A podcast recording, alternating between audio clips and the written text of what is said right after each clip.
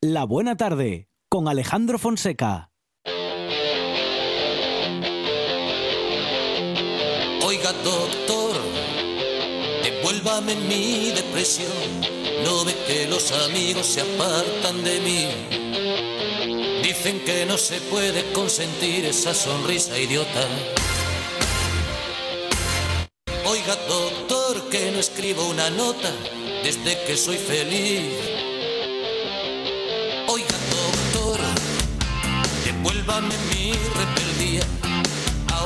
Momento para abrir nuestra consulta médica como hacemos cada semana con el doctor Alain Fernández. Alain, ¿qué tal? Buenas tardes.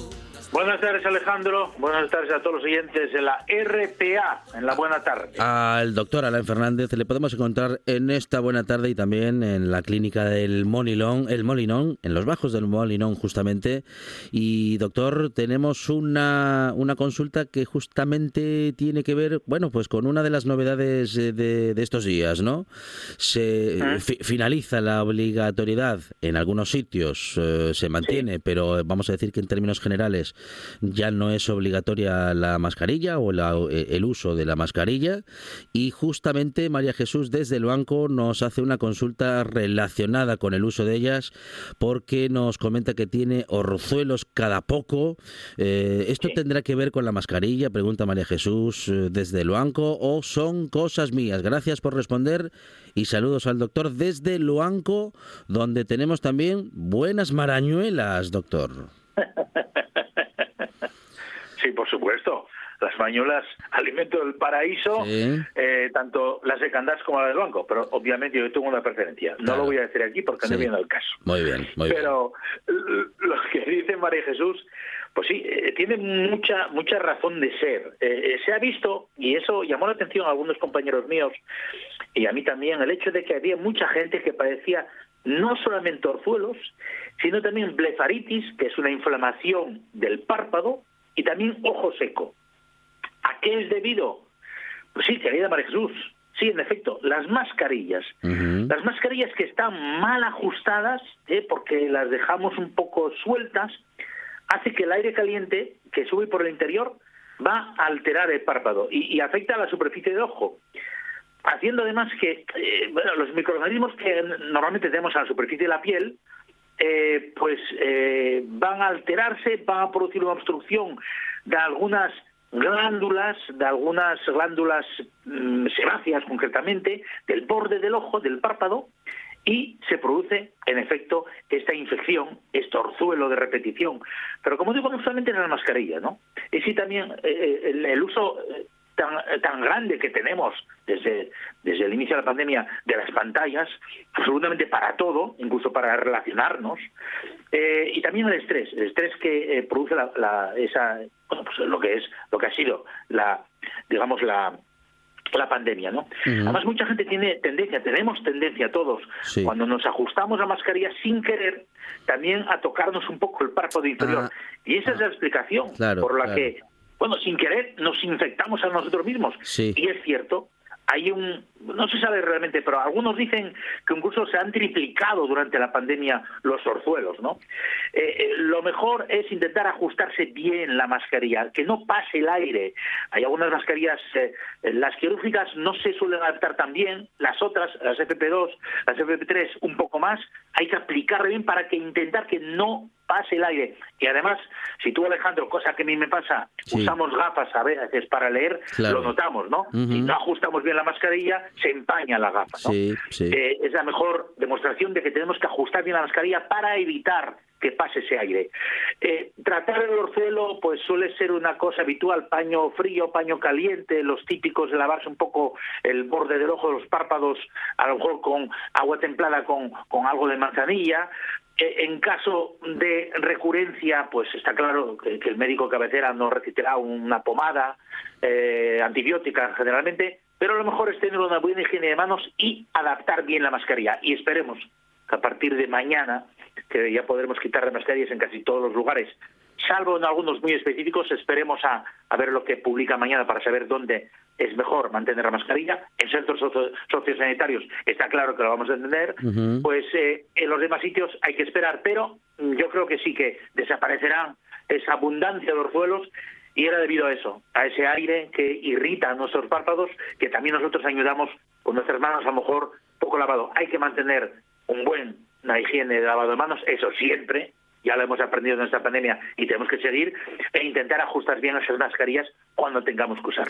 Y no tocarnos los ojos si nos acabamos de poner la mascarilla sin antes ponernos un poquitín de alcohol o de lavarnos las manos, porque, claro, hacemos ese movimiento, ¿no? De acomodar la mascarilla, de ajustarla y, claro, la estamos tocando por fuera y si la mascarilla ya está usada, mm, bueno, pues claro, todos, todas las bacterias eh, que, que, han, eh, que hemos detenido eh, están justamente en esa mascarilla y al tocarlo con la mano nos lo trasladamos sin darnos cuenta, bueno, pues al resto del cuerpo, ¿no?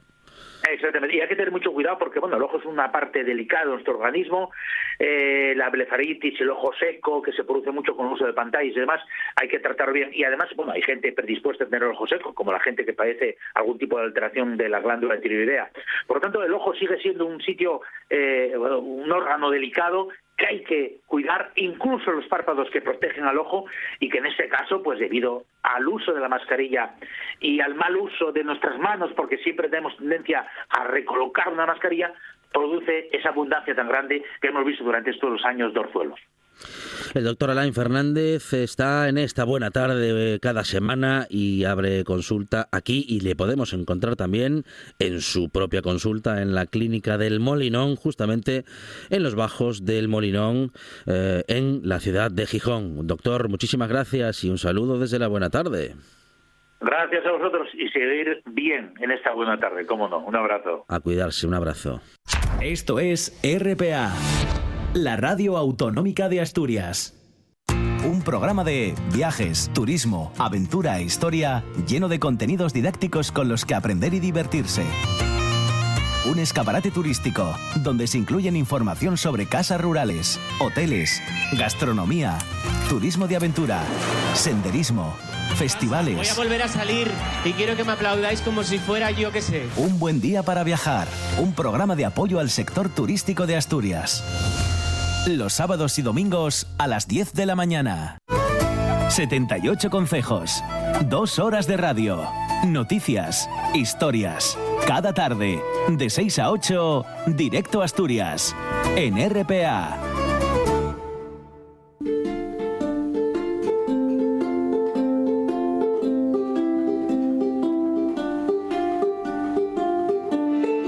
Desde el aledaño Astura la Astúrica Augusta Alcuentras el Castúo, el Montañés o la Fala. Desde los Godos a la Francesada, el Mirandés y el Sanabrés van percorriendo el camino que taracen los ríos Dalón, Sella, Ebro o Duero. Aliente mil regatos de una lengua milenaria, la asturiana.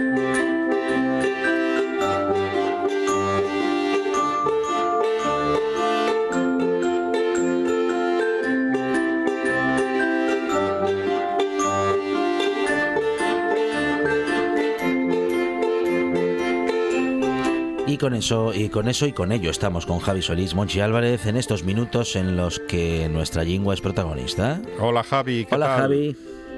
Hola Alejandro, Monchi. Bueno, eh, eh, quería empezar el programa de esta tarde de una manera diferente a como lo hago, con el saludo de Milenta y, y yo para mandaros un abrazo a todo el equipo de la Buena Tarde, eh, bueno, pues por la pérdida de vuestro compañero Carlos Novoa, ¿no? creo que es merecedor de que, por lo menos en Milenta, pues eh, eh, estimarte se arranque de esta manera eh, la sección. Gracias, Solís. Muchísimas gracias, Javi, gracias. muy bien, bueno, pues vamos a seguir con... Sí, el payabrero de Sidra. Eso, oye, lo que traigo esta tarde y expresiones referentes a la sidra eh, para bien o para mal. Esto ya ya ah. cuando estamos ya tomando un culete eh, en la sidrería, en Yagar, bueno, donde sea, y hay unas eh, expresiones propias para eh, calificar lo que estamos tomando. Y si os dais cuenta, hay unos letreros, bueno, unos carteros, mejor dicho, pelesidreríes, eh, que son eh, unos dibujos de Garrido, que hay un cartel que se llama que tiene esta sidra, que aparecen unos paisanos y paisanes y hay unos bocadillos con unas definiciones eh, que ellos están falando un poco de lo que están tomando. No sé si vos suena este cartel que, vos digo de sidrerías. No suena, no suena. Así que para bien y para mal, hoy nos metemos en el territorio de los repugnantes. Por cierto, Javi, ¿qué tal en la comida en la calle? muy, muy bien, Monchi, muy bien. Yo como Vilesín, que una, un día que intento no, eh, no perderlo, porque bueno, ya sabes que ya es muy significativo y yo pienso que ya hay el día grande de Avilés, eh, pero en riba de, de, San Agustín. Sí, que nos encontramos en la sobremesa, una sobremesa larga. Sí, sí, sí, me prestó mucho eh, topar contigo, Monchi, sí. Bueno, momentos felices eh, esos de la comida en la calle, en Avilés y con gente querida. Bueno, pues como a veces eh, también tenemos esos minutos de radio, eh, también esos minutos o esos encuentros compartidos también en la, en la radio, como en estos minutos con Javi. bueno, y entonces, ¿cómo nos adentramos en el tema, Javi? A ver, ¿qué, qué palabras, qué expresiones nos quedan todavía por repasar? Venga, vamos a arrancar con las expresiones para la sidra que es malo. Hmm. Venga. Sidra de Piescu. De Piescu. Decimos sidra de Piescu cuando llegue de, per mala calidad, ¿no? Que sabe per mal. Y esto oye muchas veces porque eh, sidra de Piescu dice porque la sidra parece que está fecha con manzana, que sabe a otro tipo de fruta que, que no lleva manzana. Y entonces por eso ese sabor que tiene eh, malo, pues eh, dice que lleve eh, sidra de Piescu, no de manera expresiva. Piescu que sabéis que lleve melocotón en castellano. Sí, que con los ricos que son los piescos, hombre. bueno, sí, pero ya sabes que para esto de la sidra, pues enseguida hay mm. calificativos de, todo tipo. Eh, bueno, sí, le voy a decir que eso, que lo de la sidra de Piescu eh, en referencia a eso, porque a mí me mucha gracia que escuches eh, a veces eh, decir que este palo de sidra vaya bueno que está, porque y que sabe a manzana, y yo pienso, claro, y que, a ver, la sidra, si no sabe a manzana, es malo. Quiero decir, y como, no sé, ¿no? Parece que que estamos esperando otro tipo de sabor que no sea la manzana, malo, ¿no? Ya, para mí, es que eh, algunas, tiene que ser lo característico. Algunas saben a... Eh, pocas, eh, también hay que decirlo. Vinagre de manzana. Sí, sí, sí, eso voy a llegar un poco más adelante, sí, mm. señor, y es verdad, y es verdad. Eh, bueno, otra otra expresión para sidra que no lleve de muy buena calidad, y sidra de volador. Ah, no, pero esa, esa tampoco, tampoco está mal, ¿no? Pero es un defecto, ¿no? Porque esto sabéis que cuando tiene mucho gas y, el corcho salta de la botella, muchas veces que no mm. están abriendo la botella y suena ahí como un volador, ¿no? Eso, bueno, lleva una característica que no lleva una cualidad de, la sidra y por eso se dice que es sidra de volador, porque tiene mucho gas carbónico y por eso salta el corcho como salta. Pues, suele estar buenísima esa sidra. sí, bueno, pues, aunque, eh, salte el corcho. Sí, sí, bueno, no sé, puede ser. ¿eh? Yo, es una característica que, que, se dice de la sidra cuando, cuando pasa esto, ¿no? La sidra, sidra de volador. A ver, más. De corcho volador. Otra. Muy bien. Sí. Eh, mira, lo que decías antes, Monchi. Eh, tapa y lechuga. Tapa y lechuga, claro. sí, sí, para la ensalada. Esto se suele, utilizar y, yo tengo escuchado muchas veces, ¿no? Cuando está vinagrado, eh, pues la sidra pues dice eso, ¿no? Eh, tapa de chuga, que no vale para otra cosa que para, para eso, que para, para ensalada y para, y para esas cosas. sí. Eh, otra que se siente que está ya va entre, entre exclamaciones, ¿no? Que ye para la fábrica. Esto de para la fábrica, ¿Cómo sí, que para la fábrica? Por, lo, por lo siguiente, porque cuando llegue mala calidad, pues decíase eh, ahí para atrás que solo era útil para champanizar, ¿no? Pues sabéis que ah, la, la, industria de la sidra champanado tuvo muchísimo, bueno, mucho recorrido en, en Asturias eh, a finales del siglo XIX y principios del XX, pero bueno, lo, al final decíase que era lo que se utilizaba, que no era de muy buena calidad eh, para lo natural, entonces se, metía para lo champanizado, y por eso decía lo de para la fábrica, ¿no? Cuando, cuando hay una botella que, que no para nada. Esto saben mucho en Villaviciosa. Iba a decir un, algo concreto, pero no, muy callar. Pero en Villaviciosa utilícese mucho esta expresión. A la fábrica. Muy bien, muy bien. ¿Alguna más, Javi? Eh, sí, o pasamos si queréis a desde buena calidad, para no decir esto es de Claro, sí, a ver, a ver si nos vamos con un, buen sabor de boca, a ver, sí. Venga, un par de ellos. Eh, ¿Está de pistón o está pistonudo? No, no, sé si vos escuchaste muchas veces. Sí, de pistón, sí, pistonudo. Yo lo de pistonuda mm. lo digo más, porque lo de pistón no, pero que está pistonuda sí. Sí, sí, eso, bueno, y no solo para la sidra, para otras muchas cosas, pero yo es muy propio de, la sidra que lleve muy buena calidad, decir que está eso, pistonudo o, está de pistón. Y una que lleve eh, muy característica y que se dice que lleve da pena mesialo. es cierto. Mm. Eh, esto, bueno, yo porque la sidra que, que siento también que, que al que lo bebe que no se quiere desprender de ello, ¿no? Y, es verdad que, que está muy viva esta expresión en y bueno y, y, en speeches y demás. Da pena mesiar lo que se dice cuando cuando la sidra está muy bueno sí. Muy bien muy bien. Bueno pues con Javi Solís hemos hecho un repaso al payabreru de la sidra. Lo seguiremos haciendo en las próximas semanas una forma muy amena divertida y cercana de bueno pues de acercarnos a nuestra lengua a nuestras expresiones y a cómo hablamos eh, bueno pues cada día y en algunos ámbitos en particular Javi, muchísimas gracias. Muy bien, gracias a vosotros. Un abrazo. Un abrazo. Cada tarde conectamos con la región. Directo a Asturias, con Arancha Nieto. De 6 a 8 en RPA. Todos los fines de semana tienes una cita con la gastronomía asturiana. Les Fartures, con David Castañón. Sábados y domingos al mediodía en RPA. La voz en la noche en Asturias se llama Marcos Vega. Buenas noches, sean bienvenidos al espectáculo de la radio. Enseguida Escucha RPA esta noche y mañana y pasado, noche tras noche. Un repaso a la actualidad de la jornada en Asturias con la mejor opinión, con los mejores colaboradores. Con la zona rural, ¿no? ¿Sabes que Asturias ahí está Información, análisis, periodismo en estado puro. Noche tras noche, de lunes a viernes a las 9 de la noche en RPA, la radio del Principado de Asturias. La nuestra. Esto es RPA, la radio autonómica de Asturias. La Buena Tarde con Alejandro Fonseca.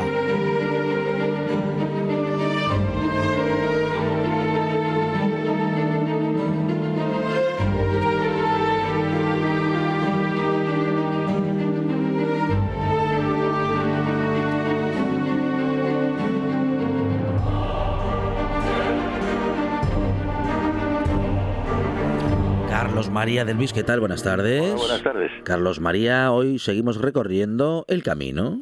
Sí, vamos a... El otro día habíamos quedado en que de qué podría venir el nombre de Santo Toribio en el pozo eh, dolménico del Monsacro. Pues mm, vamos a echar un vistazo a ver cuál es el origen de ese Toribio que posiblemente no tiene nada que ver en absoluto con el con el obispo de de Astorga.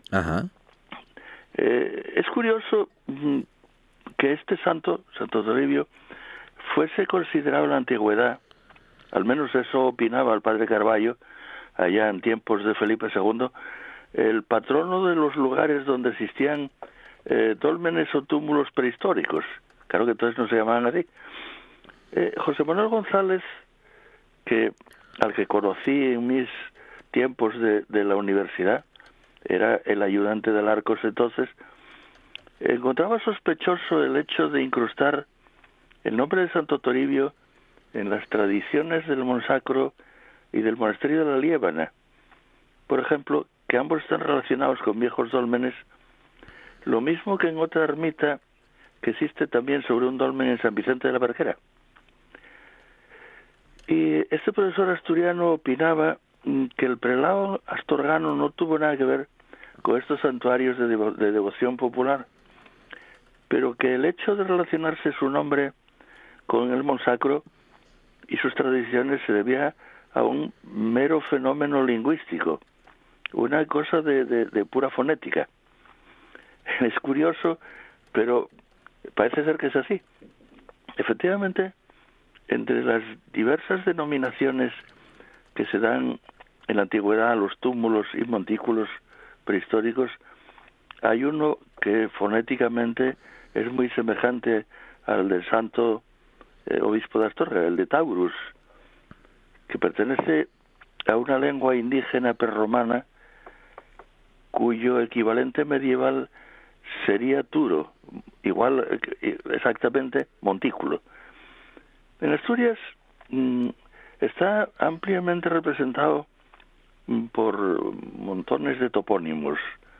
en Toraño, Parres, en Torayo, en Tineo, en Torazo, en Cabrales, en fin, eh, incluso Turón y, sitios así.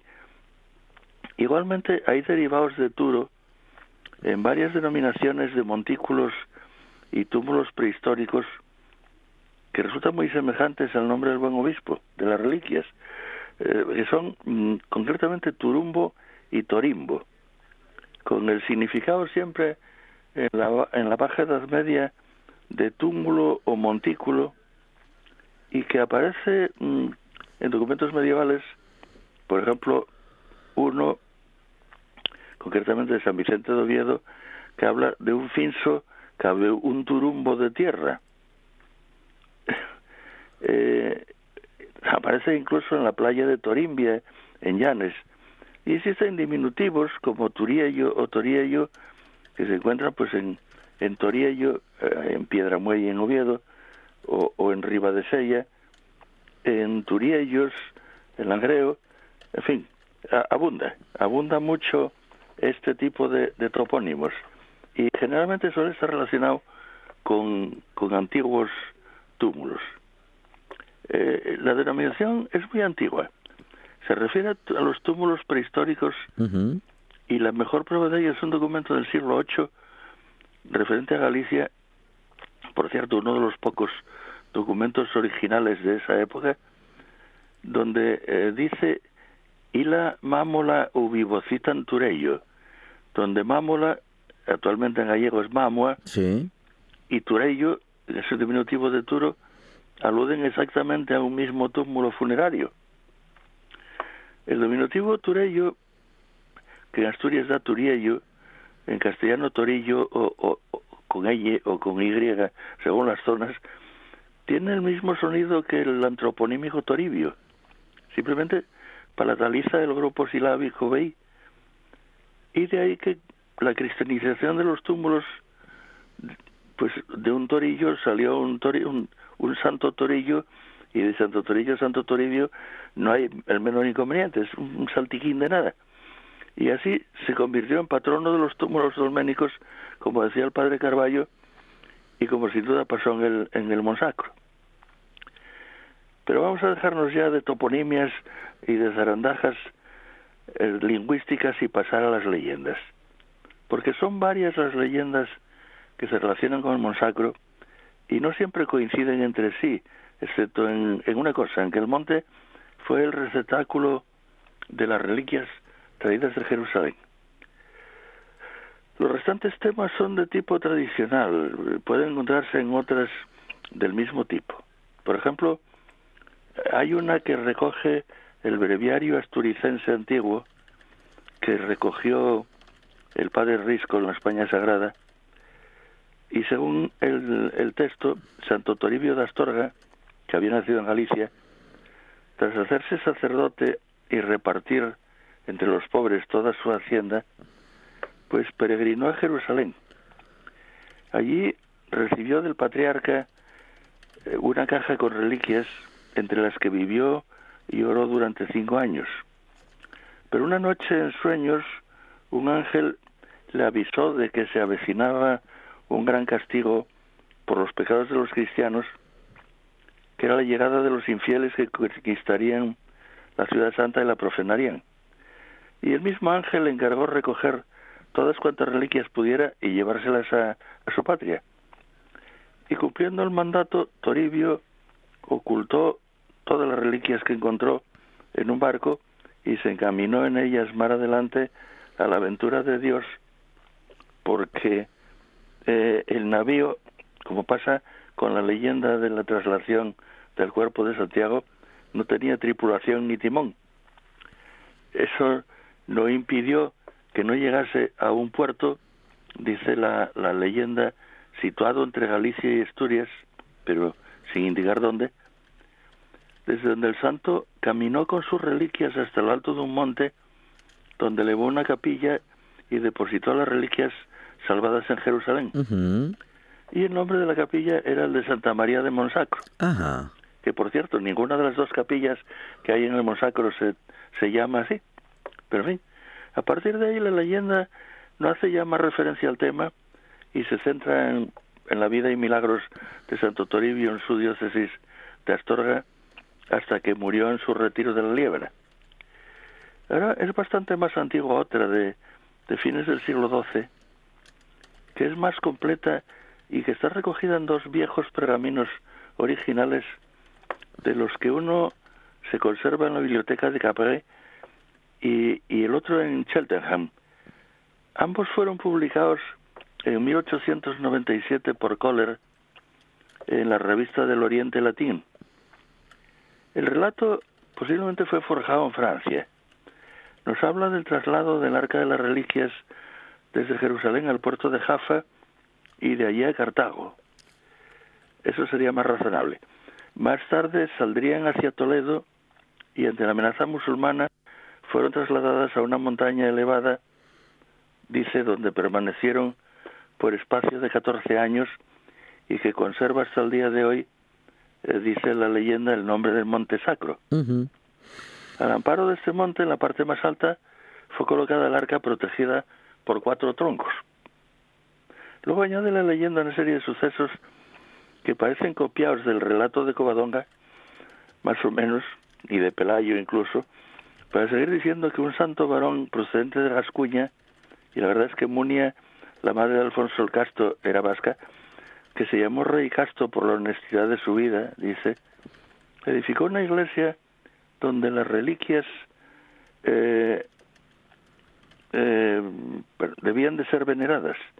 Se repite el milagro del templo cuyas obras cambian de lugar por la noche y todas esas cosas, y se añade en plan de influencia, sin duda jacobea, la aparición de luminarias por la noche para indicar dónde debía fundarse la ciudad de Oviedo y su catedral. Bueno, tras varias peripecias que incluyen algún milagro, eh, el arca fue finalmente colocada en su lugar actual dentro de la Cámara Santa, eh, o sea, en la capilla de San Miguel. Y... si uno se toma la molestia de analizar los componentes de este relato, aparecen eh, toda una serie de parentescos con otras que van desde esas luces misteriosas que indicaban la situación de la Cámara Santa, eh, hasta figuras puramente bíblicas que recuerdan el éxodo de, los israelitas, llevando consigo también el arca o la figura del rey Casto, contemplando desde el Monsacro como, como Moisés la tierra de promisión, el lugar en que al fin elevará su iglesia. Claro, también el obispo don Pelayo comparaba al rey Casto con Salomón cuando mandó construir un templo para colocar en él el arca santa. Así que, por leyendas que no quede. Con Carlos María de Luis eh, seguimos recorriendo la historia de Asturias a través de su arte y a través de sus monumentos, claro, donde hay mucho arte y mucha historia. Y, mucha historia, sobre todo, mucha leyenda. Carlos María de Luis, gracias, un abrazo. A vosotros, hasta luego. 78 consejos, dos horas de radio, noticias, historias. Cada tarde, de 6 a 8, directo a Asturias, en RPA.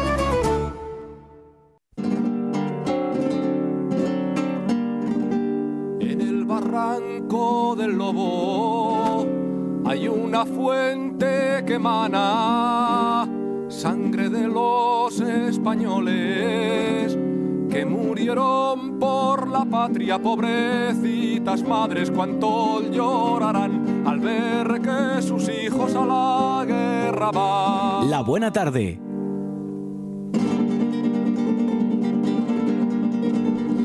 Siempre que hablamos de historia, en algún momento tenemos que llegar a esos momentos duros que también vivimos en el presente en muchos lugares del mundo. Digo, el de la guerra, Monchi Álvarez, mm. el de las guerras, Álvaro Díez. ¿Qué tal? Buenas tardes. Muy buenas tardes. Que claro, desde luego, en la historia de España hay muchas y muy dolorosas también. Y muy olvidadas, que ese es el papel de que venimos a hablar hoy. Que vamos a hablar de, Marruecos y de nuestro enemigo, que ahora parece que ya no lo es, que es el, el malvado moro. Es decir, en su momento todo buen español tenía dos enemigos, que es el pérfido inglés y el malvado moro.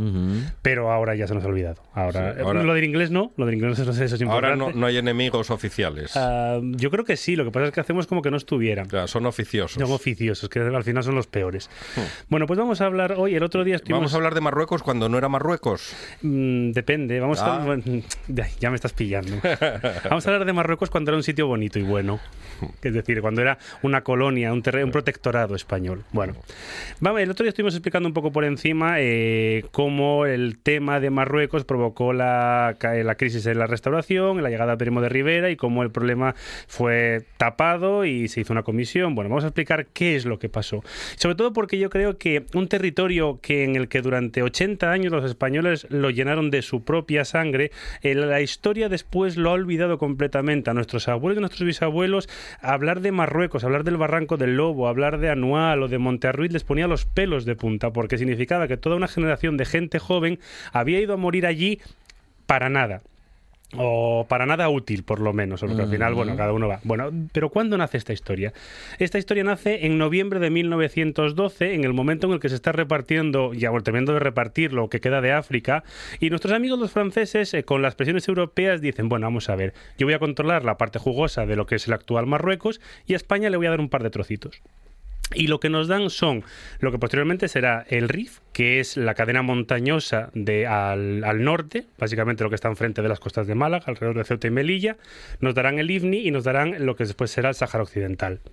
El objetivo que tenía en este momento eh, Francia era apoyar al sultán de Marruecos, que era el que estaba gobernando en ese momento, y crear un régimen pro-europeo, pro-occidental. Básicamente, lo que mm, se entendía en esa época de un régimen pro-europeo es tú vas de como- conmigo, yo Sí. filmo tus recursos Ajá. y te protejo con mi ejército.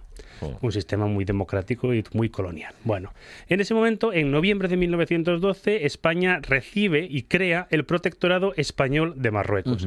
Que ya habíamos explicado el otro día que una cosa es mm, crear algo y otra cosa es gestionarlo y conquistarlo. Ajá. Y en ese momento España decía, a ver, esto, esto es muy caro, esto no me viene muy bien, vamos a dejarlo ahí tranquilo. Y además, ¿qué, qué- qué mi- qué mierda me han dado los franceses? Hablando así O- un poco... como se diga. Sí. Sí. básicamente porque era un territorio agreste, sin apenas ríos, con una orografía montañosa tremendamente complicada y con unos autóctonos que eran unas tribus bereberes que se llamaban cabilas, que destacaban por su trato difícil, su carácter belicoso, su excelente buena puntería cuando le ponían un fusil entre las manos y sobre todo que conocían el terreno palmo a palmo. Tenían mal café. Muy mal café. Y siguen estando por ahí y tienen muy mal café. Entonces, eh, además, esa gente, esas cabilas, que eran unas tribus ligadas por vínculos familiares, no apoyaban a un califa pro-europeo, cosa que le, le importaba tres narices, sino que apoyaba la autoridad religiosa del sultán. Entonces, los españoles eran unos invasores, absoluto. Entonces, España y el gobierno de Alfonso XIII, y básicamente el, el gobierno de turno, dijo que había un problema. Mm, eh, o entramos a sangre y fuego, lo cual nos va a salir muy caro y va a salir muy mal, o vamos eh, dándoles pesetas, vamos sobornándoles. Entonces, la política oficial del gobierno de España desde los años 10 hasta los años 20 fue vamos a comprar con millones a esas tribus de la zona para que descubran lo bonito que es el señor el, billete español, el billete verde español, mientras los imanes de las zonas van en cal- calentándoles las cabezas diciendo, porque los musulmanes, eh, perdón, los españoles son un grupo invasor, hay que echarlos, la guerra santa, bla, bla. Entonces llegaba el militar de turno, ponían los billetes encima de la mesa y entonces decía, bueno, igual son, igual los españoles son mejores. Bueno, entonces, eh, en diciembre de 1912, la cabeza del RIF, eh, la cabeza militar del RIF, será la, la comandancia militar de Melilla. Y todo el tema estará más o menos tranquilo, básicamente, pues pequeñas escaramuzas, sin haber desarrollado un control absoluto sobre el territorio, hasta llegar al año 1920. En el año 1920 es nombrado como alto comisionado de Marruecos el general Fernández Silvestre, que era un general que había participado un- un- con unos bigotes muy hermosos, ya muy Claro. Muy mala cara. Pongo mala cara porque este hombre era un desastre En parte. auténtico. Era un desastre en parte, pero luego al final se redimió, pero no vamos a hacer un poco de spoiler. Bueno, era un señor que había combatido en la guerra de Cuba, que había combatido en la guerra de África de los 1893 y tenía un pequeño detalle que era íntimo amigo personal del rey Alfonso XIII. Por cierto, no ganaba una guerra España. Eh, de- bueno, depende. No, no, vaya la, de Marruecos la ganó. Claro, o sea, pero la de Y- Cuba... Y, y la, y la última también. Una parte por lo menos. No, no, no, no me- provocando. no me haga trampas. No me haga trampas, bueno, efectivamente. Bueno, el general Silvestre tenía el detalle que también era íntimo amigo de Alfonso XIII, que esto no tiene nada que ver en la historia, pero bueno, mejor colocar a un general amigo que, que a otro. Y en 1920, el, el alto, el general de que mandaba en ese territorio, que era Damaso Berenguer, que luego hablaremos más adelante, bueno, ya hablamos el otro día, de cómo estuvo en la dicta blanda, cómo intentó hacer como que no pasaba nada y volver a la democracia. Y entonces Damaso Berenguer dijo que, que ya estaba bien de atacar el honor del ejército español, que el ejército español no podía estar resistiendo y aguantando a estas cabilas rebeldes, sino que tenía que demostrar como buen ejército español la capacidad de tomar la iniciativa y conquistar de una puñetera vez, que seguramente dijo el general Berenguer de una puñetera vez en algún momento de una reunión, el resto del territorio que correspondía al imperio español. Esto estamos haciendo comilla, comilla, comilla. No es que me haya imbuido yo de un espíritu... Que tampoco le cuesta No mucho. me cuesta mucho, pero ahora mismo, de momento, no. Bueno. Entonces, eh, el objetivo era, eh, imaginemos que el RIF es un gran rectángulo que dividimos en tres partes. La parte de un extremo sería Ceuta, la parte de otro extremo sería Melilla y en el medio estaban las tribus rebeldes. Entonces, el objetivo es mandar una gran eh, ofensiva que vaya colocando distintas posiciones en el territorio recién conquistado hasta llegar a Alucemas, que Alucemas sería en esa caja rectangular la costa en el puntito del medio que para inspirar a los soldados españoles se denominó el Bellocino de Oro, el gran premio al que el ejército español podía aspirar. El 7 de mayo de 1920 se cruza eh, el único río que hay en esa zona, y se conquista Daradrius, que son nombres que a lo largo de la historia adquirir- adquirirán mucha importancia. En enero de 1921 se conquista Anual, que luego tendrá una fama un poco más trágica. En marzo se van conquistando una serie de territorios y con eso tenemos que imaginar que van conquistando unas posiciones que van haciendo un arco desde en torno a Melilla, que es una- un arco defensivo. Sí. Cierto es que en todo este éxito, todo este, esta campaña ofensiva, el éxito fue absoluto. No hubo ningún problema. Entonces, eso los españoles y el ejército español dijo, vamos bien. Entonces, no- no hay cosas que no funcionan, pero bueno, no tenemos ningún problema. Entonces, el problema que había, que el ejército español y el general Silvestre ignoraba, es que había un señor por esa zona que se llamaba Abdelkrim, el malvado. Ya sé, Ajá. lo pongo- eso- eso- Otro con mal café. muy, que había sido un funcionario español que de repente había habido un problema, una historia un poco extraña que nos viene un poco al caso y de repente decidió que mejor que ser aliado de los españoles era mucho mejor ser tu propio dueño y conquistar el territorio de sus antiguos aliados. Entonces eh, dijo a los españoles, mira, si pasáis de cierta línea va a haber problemas. ¿Y qué dijo a los españoles? Anda, calla la bocona. Nosotros, el ejército español, vamos a preocuparnos de un montón de moros con cuatro rifles, por favor. Anda, anda. Si pasáis de esta línea, va a haber problemas. Subestimaron, Subestimaron al, enemigo. porque en ese momento eh, todas las tribus estaban calientes, pero no estaban unidas. Entonces dijimos, a ver, un ejército moderno, europeo, con soldados de la península, el desprecio a una tribu inferior, al bereber. Bueno, no jugó a favor de. O sea, no, no fue, fue un partido a la contra en el caso del ejército español. A partir de abril de 1921, que es cuando empieza un poco la, tragedia y la catástrofe que vendrá los siguientes meses, empieza a haber unas pequeñas revueltas. Y el ejército español dice, bueno, esto no es importante, lo de siempre, una vez más, vamos a ignorarlas. Y en junio de 1921 el ejército español toma la última posición antes del fracaso, que será el Monte Abarrán. En ese momento, eh, bueno, las tribus de esa zona se llamaban jarcas y se llamaban cabilas, y entonces esta cabila era la cabila de Beni Urriagel. ¿Qué destacaba? Porque, esto como el chiste, de todas las que tenían mal café, esta era la que tenía peor café, tenía fama de tener muy mal café. Entonces, lo que hacen automáticamente, por su cuenta y riesgo, estas cabilas de bereberes es volver a atacar la posición de Igerigen y que es finalmente es conquistada y derrotada porque, ya hemos empezado diciendo el malvado moro, porque las tropas indígenas eh, marroquíes lo primero que hicieron fue abandonar a los españoles y dejarles absolutamente aislados cae la zona de Abarrán y eh, te toman una serie de baterías de cañones que los árabes, lo primero, perdón, los marroquíes lo primero que hacen es darles la vuelta y dedicarse a bombardear las posiciones enemigas, en este caso españolas. Lo cual genera un poco de sorpresa porque es ¿cómo es que es nuestros estos moros han sido capaces de coger sí. unos cañones y los están disparando? Sí. El ejército en ese momento tendría que haber dicho, "Mm, hay que centrarse. Y dijo Silvestre, no, esto, esto no pasa nada, esto es un jaleillo que está pasando y no hay ningún problema. Y entonces, eh, una vez que se toma la batería de cañones, es lo que se considera el inicio del desastre que después conoceremos como el desastre de Anual. ¿Qué es lo que pasa? Que Abdelkrim se viene arriba.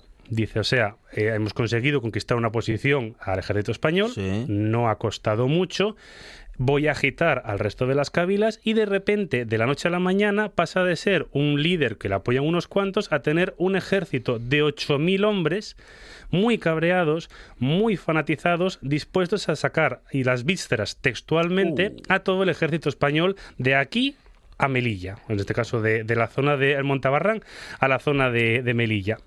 Abdelkrim ataca una posición llamada Sidi Idris, es derrotado, pero esto hace que las tribus que todavía estaban un poco dubitativas se unan aún más. Y en ese momento llega a tener un ejército de 10.000 hombres que lo que hace es avanzar lentamente para, imaginemos un gran arco que empezaría en la zona de lo que llamamos hoy Montabarrán y haría un péndulo hasta Melilla.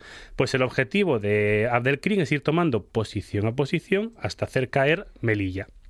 En ese momento el general Silvestre, el gran amigo de, de Monchi, está muy mal informado y lo considera que son unos ataques aislados. Entonces, el 5 de junio de 1921 dice, bueno, por si acaso vamos a coger en la zona de Anual, que era una- un gran campamento español. Vamos a poner ahí vituallas, vamos a poner ahí el ejército, vamos a poner ahí el- el armas y vamos a tenerlo como cabeza de lanza, por lo menos colchón por si pasa algo. El 17 de julio de 1921, Abdelkrim dice, enarbola la bandera santa y dice, vamos a exterminar a todos los españoles, y se inicia la gran ofensiva, con unos ocho, entre 8.000 y 9.000 rifeños, más todas las tribus que pasaban por allí. ¿Esto es una frase vacía? No. ¿Así? Todo el mundo, básicamente. Más todas las tribus que pasaban Todo, por todo, allí. es decir, todo- sí, porque todo aquel. las- el, problema que presentó, que lo iremos explicando más adelante, es que el ejército español se dio cuenta que por delante tenía a 10.000 rifeños muy cabreados y por detrás todas las tribus que eran aliadas estaban esperándoles. Uh. No había agua, el ejército estaba descomponiendo, la moral estaba cayendo y empezaba a correr un poco el rumor de sálvese quien pueda y el último paga la, Sí, paga la ronda. sí. Bueno, en ese momento, eh, el primero de julio de 1921, cae Igeriben. Y entonces eh, se produce un gran cerco que efectivamente muere todo el mundo y empiezan a llegar los relatos anual. En, en, se produce la gran frase que es el ejército español muere pero no se rinde. En este desastre de anual, que va a ser una vergüenza nacional absolutamente, es cierto que van a aparecer diversos momentos en los que una parte del ejército decide sacrificarse para intentar salvar al mayor número de gente posible.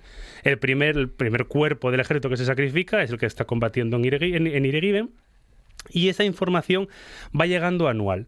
En plan de, ostras, es que esto ha caído, es que los moros están entrando a cuchillo, sangre y fuego, es que nuestras tropas aliadas no nos están apoyando, es que no tenemos agua, es que todo el mundo se está poniendo calentito, es que desde Madrid no están llegando refuerzos, a ver si se nos está yendo un poco de las manos. ¿Y cuántos son? No, ellos son 10.000 y nosotros no, 5.000. Ellos están preparados y nosotros no. Mm, a ver, entonces se coge Silvestre y dice, bueno, igual a lo mejor hay que ir retirando todo el ejército y muy tranquilamente, inicialmente, vamos a llevarlo a Melilla, vamos a dejarlo a Melilla tranquilo y ya veremos qué vamos haciendo. ¿Cuál es el problema? Que el ejército español estaba completamente disgregado. Imaginemos un monte lleno de crestas y un gran, una gran barranco por el medio. El ejército español lo que hace es poner en cada cresta 10 o 15 soldados sin agua, con muy poca comida, vigilando todas las crestas y claro eh, To- todo muy bien todo muy bien. pensado, Eh, eh, lo- planificado, todo está- a la española. Estaba bien planificado siempre y cuando hubiese protegido con agua los flancos. Es decir, eh, imaginemos un gran rectángulo, él lo que hace es proteger sus laterales, pero no conecta los laterales. Entonces, claro, cuando empieza a caer la primera pieza, van cayendo todas como unas fichas de dominó porque ninguna puede proteger a la anterior. Y no solo eso, mientras te van atacando, ya es en plan de aquí no va a venir nadie a ayudarme, somos 15, somos 10, somos 8, sálvese quien pueda, lo tiras todo, sales huyendo. Entonces, bueno, da la orden de retirada y eh, la orden es dada tarde. Si se hubiese retirado unos días antes, quizás hubiese salvado una parte del ejército, pero ya estaban sintiendo el aliento de, de las cabilas justo detrás. Críos de 16, 17, 18 años que la mili se hacía en la guerra de África. O sea, tú te ibas a la mili tres años y te mandaban a la guerra de África, lo cual no solía generar muy, muy buen humor y sobre todo no tienes el espíritu patriota muy, muy elevado. Y, y acababan muriendo los pobres, porque De- claro, de- si, si eras rico podías pagar para no ir a la guerra. Y luego, aparte, los que iban a la guerra no estaban mal preparados, mal vestidos, mal Sí, sí, alimentados. mal, mal o nada preparados, porque Mm. si el servicio, si aquello del servicio militar, ese servicio. Bueno, pero a la fuerza ahorcan también, ¿eh? hacía ya, ¿eh? A la fuerza ahorcan. Sí, sí, se vio. Bueno, a ver, ya. fue un caso, fue un caso. Bueno, entonces se inicia una retirada a partir del 22 de julio de 1921 hacia Melilla y es un caos absoluto. Lo primero, la, se- la primera orden es vamos a intentar salir tranquilamente y la policía indígena, es decir, nuestros amigos de toda la vida, se van a poner en las crestas, nos van a proteger en la retirada y cuando vengan las cabilas de los marroquíes nos van a resistir. ¿Cuál es la sorpresa? Cuando la policía indígena lo primero que hizo, según le dieron las armas, fue darle la vuelta y dedicarse a lo que ellos llamaban tiro al recluta, que es el básico tiro al pato, que es eh, antes- desde el alto de una montaña, vas disparando y vamos, eh, vas acertando. El ejército español empieza a descomponerse cada vez más rápido, ya eh, hay historias que además aparecen en el informe Picasso de convoys de medicinas y de enfermos que son tirados al suelo y el ejército le pasa por encima, eh, oficiales marchando por supuesto a la cabeza en vez de retaguardia, es decir, nosotros primero ya vamos llegando y vamos, los vamos recibiendo, eh, soldados que tiraban el fusil por poder correr más, porque un fusil al final son 5 o 6 kilos, que si lo- tú lo tiras son 5 o 6 kilos que no tienes encima para ir corriendo. Y entonces en ese momento desaparece el general Silvestre. Cuenta la historia que una vez que vio el caos, eh, se pegó un tiro en la cabeza y por honor, y, pero luego, por ejemplo, Abdelkrim decía que fue capturado y fue decapitado. Mm, Su cuerpo no apareció. Ajá. Por tanto, mu- mu- mu- muerto está, pero no sabemos qué pasó. Bueno, el primer día de la retirada anual fallecen 687 soldados españoles, entre ellos el general Silvestre. Y ya esa noticia no se puede tapar y empiezan a llegar mm, la información a la península, que hay, un- hay unos jaleitos en, en Melilla, nada, un- nada, estamos controlándolo, no hay ningún problema. En la prensa diciendo, "Ah, esto el ejército español, por favor, lo tiene todo controlado. Pero bueno, alguno dice, "Mm, si la información que llega empieza a ser un poco rara, bueno, los días siguientes eh, van el, el ejército se sigue retirando y entonces eh, eh, lo que pasa es que cada vez que llegaban a un pueblo, una vez de, de nuestros antiguos aliados, eh, además lo contaban en testimonios, las mujeres salían con machetes de, de carnicero para matar y cortar la cabeza a los soldados españoles que llegaban deshidratados y sin fusiles eh, con sed en todos los pueblos que iban pasando por su lado, lo cual iba generando aún más caos porque sabías que en ningún sitio podías salvarte porque te iban a matar en cualquier sí. forma, lo cual va generando mayor caos. A, mediados de julio de 1921 la situación es absolutamente insostenible en estos días, el general Silvestre ni, ni se le espera como en aquel- aquella vez. Y se Una, con- una gente encantadora, los rifeños. Sí, sí, y bueno. rifeñas. Como, pero siguen siendo, lo siguen Ah. siendo. Es más, tú si vas a la zona y hay documentales muy buenos, recuerda los buenos tiempos con- de los años 20 con los españoles. Lo que pasa es que no los recordamos todos de la misma forma, pero ellos decían, sí, sí, sí, éramos muy amigos. Discutimos un par de veces, pero siempre fuimos muy amigos en la Co- historia. cortamos algunas orejas, pero amigos. Sí, sí, bueno, entonces se intenta recomponer el ejército, se intenta retirar, hacer que se retire ordenadamente, y en ese momento, eh, bueno, van retirándose hacia la zona de Monterruit. Hay un río y donde, claro, es sálvese quien pueda porque es un río pequeño y entonces aquí tiene también una gesta heroica el regimiento Alcántara, que es el regimiento de caballería más condecorado de la historia de España. Es un regimiento que fallecieron los 526 soldados que lo formaban parte, porque estaba dirigido por Fernando Primo de Rivera, que era el hermano de Miguel Primo de Rivera, luego futuro dictador de España y tío de José Antonio y compañía, y Pilar. Y entonces el regimiento Alcántara decide sacrificarse lanzando una y otra vez cargas de caballería contra los rifeños para intentar que el máximo número de tropas españolas crucen el río. Se lanzaron 10 cargas de caballería y la última, los caballos estaban tan agotados que la hicieron al paso y falleció, eh, vamos, creo que, de, de- creo que son 800, fallecieron 526. Con eso permitió que mil o dos mil soldados españoles pudieran salvarse. Eh, es más, también historias de España, el regimiento Alcántara fue condecorado hace 10 años, porque durante, los, durante desde, desde el año 21 hasta el año 2000 y pico, no encontraron el ejército español, no encontró tiempo para decidir si se merecían o no la, la laureada de San Fernando. Bueno, el 24 de julio empieza a llegar, ya la situación es un poco insostenible, absolutamente, y empieza a llegar info- el- refuerzos a Melilla. Tar- tar- tarde. tarde, como siempre, tarde, porque ya el ejército ya estaba atacado, descompuesto y absolutamente Muy español. muy español, sí, y se dedican a fortificar el monte Gurugú. Porque decía, eh, claro, la información que llegan es, bueno, están los árabes por ahí, los moros por ahí, vamos a mandar el ejército y según llegan dicen, no esperes que los tenemos a las puertas de Melilla. Bueno, yo ya me quedo aquí que vayan llegando el resto del ejército español. Entonces los 3.000 hombres de esos, 8, de esos 5.000 que tenía el ejército español, 2.000 cayeron en la retirada, los 3.000 hombres se quedan cercados en Monterruit sin agua, sin armamento, sin posibilidad de ser rescatados, porque el ejército español no lo veía claro, y entonces el general de turno, eh, no me acuerdo ahora mismo nombre porque se me acaba de ir, eh, firma un acuerdo con las cabilas. Y vamos a ver, nosotros nos rendimos el, el 9 de agosto de 1921, eh, el ejército español entrega sus armas, los hombres se retiran a Melilla, y aquí no ha pasado nada. Dicen las cabilas, y sí, por supuesto, venga, firma aquí, aquí, aquí. Una vez que firman, empiezan a quitarle los uniformes y quitarle las armas a, los españoles y se inicia un ataque sanguinario en el cual esos 3.000 soldados españoles desarmados son pasados a cuchillo eh, el 100%, excepto los cuatro o cinco generales que se les podía pedir una compensación económica.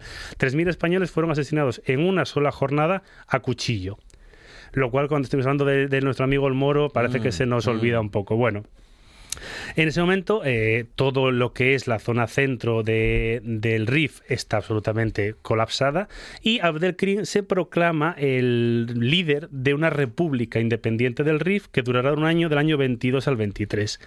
En Madrid eh, explota el caos porque es como que hemos perdido a 5.000 soldados, como que hemos perdido la colonia del RIF, como que se ha independizado el RIF. Espera, vuelvo a contármelo todo esto que me he perdido.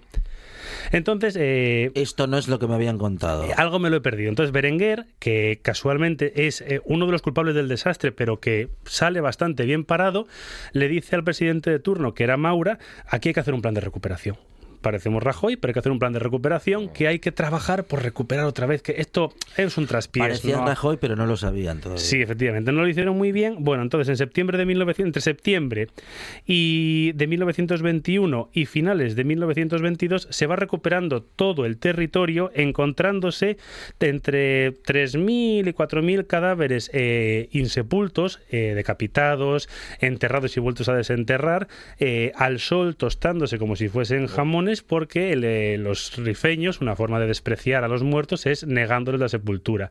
Entonces, cuando España vuelve a reconquistar todo el territorio anteriormente perdido, lo que se va encontrando son miles y miles de cadáveres en medio de los montes.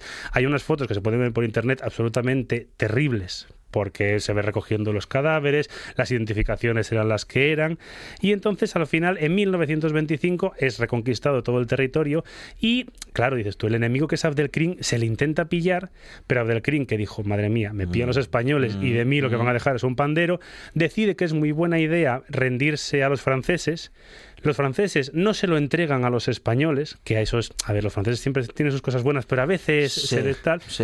No, a ver, ahí no se puede defender al francés. Eh, Abdelkrim acaba en, en, Alejandría y fallece en los años 70 y hay una entrevista muy buena eh, que le hacen unos poquitos años de morir en el que dice que igual me dejé llevar en el 21, igual es que yo quería, los españoles eran muy malos, igual, bueno, a ver, que, que igual estuvo mal hechas las cosas que tenían que haberle pillado. Yo, en mi opinión, es que tenían que haber enganchado. Llega tarde, Abdelkrim, el arrepentimiento. Y eso en un momento en el que se empieza a perder ya los territorios coloniales con las independencias del año 58, así. Entonces, en España, la información de Abdelkrim pidiendo perdón se dejó un poco ignorar y un poco así de pasada. Una guerra olvidada, decía Álvaro Díaz. Y dura y dura y, triste. y, cruel, bueno, como todas, pero con unos vamos a decir que con unos detalles eh, que de sadismo que no se... sí sí que no que no se corresponden bueno en fin. Y que hemos olvidado. Y, nos iba a decir yo que con bueno en fin con lo que se espera de, de, una guerra no claro es que al final en una guerra no, no se espera nada bueno. es, el horror y y la destrucción. y es todo lo que al final acaba por suceder Álvaro Díez es nuestro, bueno, nuestro profe de historia en esta buena tarde y con él la recorremos y hoy lo hemos hecho, eh, bueno, pues con nuestra historia y como decía muy bien Álvaro Díez, una parte de nuestra historia un poco olvidada. Álvaro, muchas gracias. A vosotros. Que murieron por la patria, pobrecitas madres, cuánto... Bueno, tenemos ahora mismo las noticias final de esta buena tarde y comienza enseguida el directo Asturias con Arancha Nieto. Tenemos mucha tarde por delante, Monchi Álvarez en la radio, ¿eh? Sí, señor. Nosotros regresamos mañana con eh, más buena tarde y más radio a partir de las 4 de la tarde y ahora las noticias y directo Asturias con Arancha Nieto. Ni se peina, ni se pone la mantilla hasta que venga su novio de la guerra de Melilla, pobrecitas madres, cuánto llorarán al ver que sus hijos a la guerra van.